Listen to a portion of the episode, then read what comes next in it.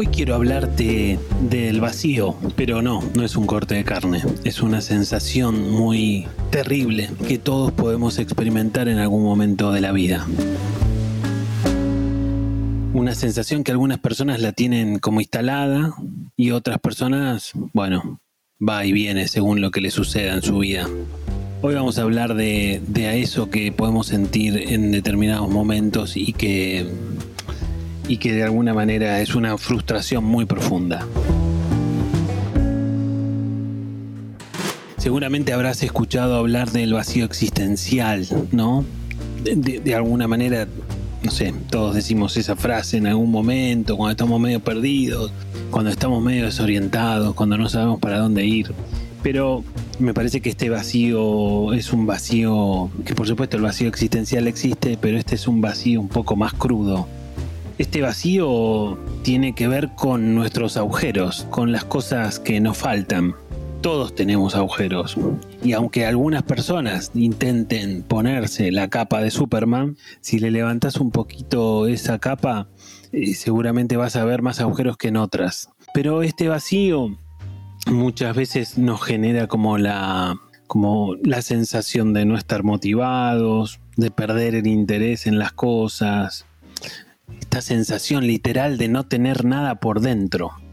Estos agujeros que pueden ser más grandes o pueden ser más pequeños o que pueda tener más o que pueda tener menos, como te decía, son una frustración muy, muy, muy terrible.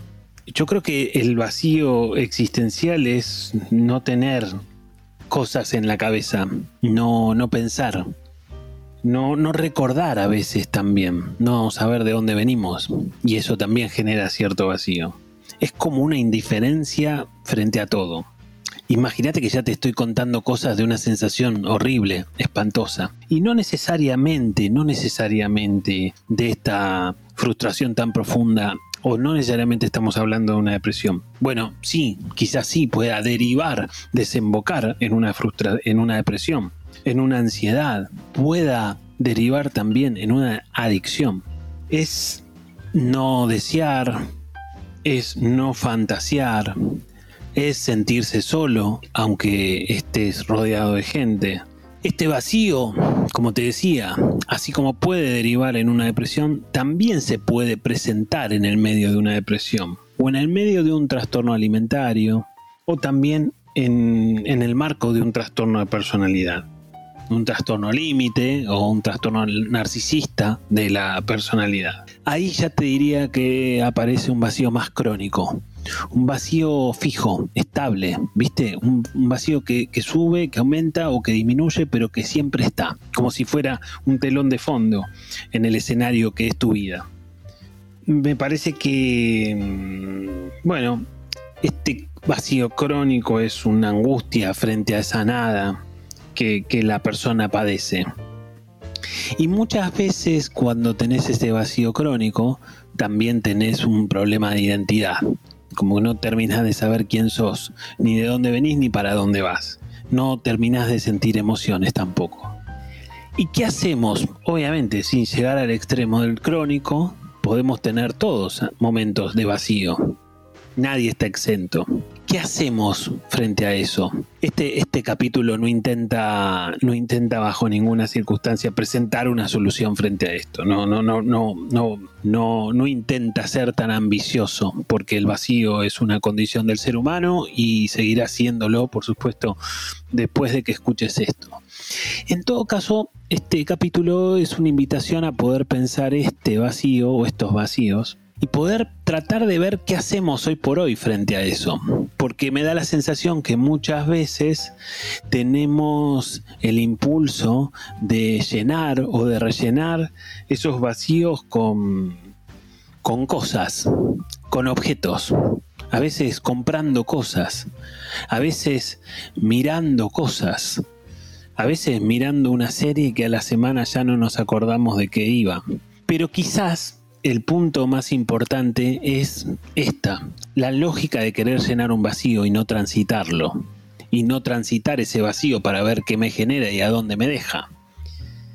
Por eso te decía que no, no es una solución, no la tengo, pero sí me parece que es un llamado de atención para ver qué hacemos frente a esos vacíos, cómo nos paramos frente a esos vacíos. Si tratamos de bancarnos y tolerar esos vacíos y pilotearlos, o tratamos de, bueno, como te decía, de rellenarlos con cosas que nos duran un suspiro, que nos duran muy poquito, que de alguna manera no sirve para nada, más allá del momento en que te da cierta satisfacción comprar algo, por ejemplo.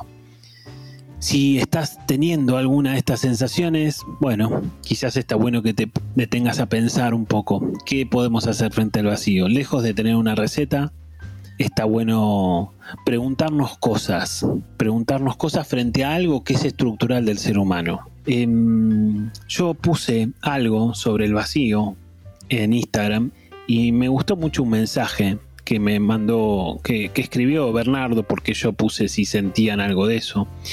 Y él puso que el vacío era ausencia de esencia.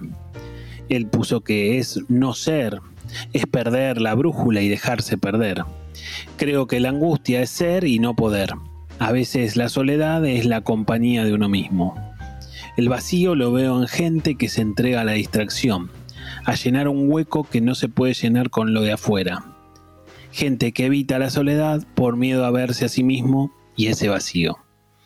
Y está bueno, me pareció buenísimo el mensaje, porque quizás el vacío no se pueda llenar con nada que provenga desde afuera. Alguna cosita quizás nos pueda ayudar, pero el vacío tenemos que tratar primero de bancarlo, porque nunca lo vamos a terminar de llenar, y después, si lo relleno está bueno que lo rellenes con algo que venga más desde adentro que desde afuera.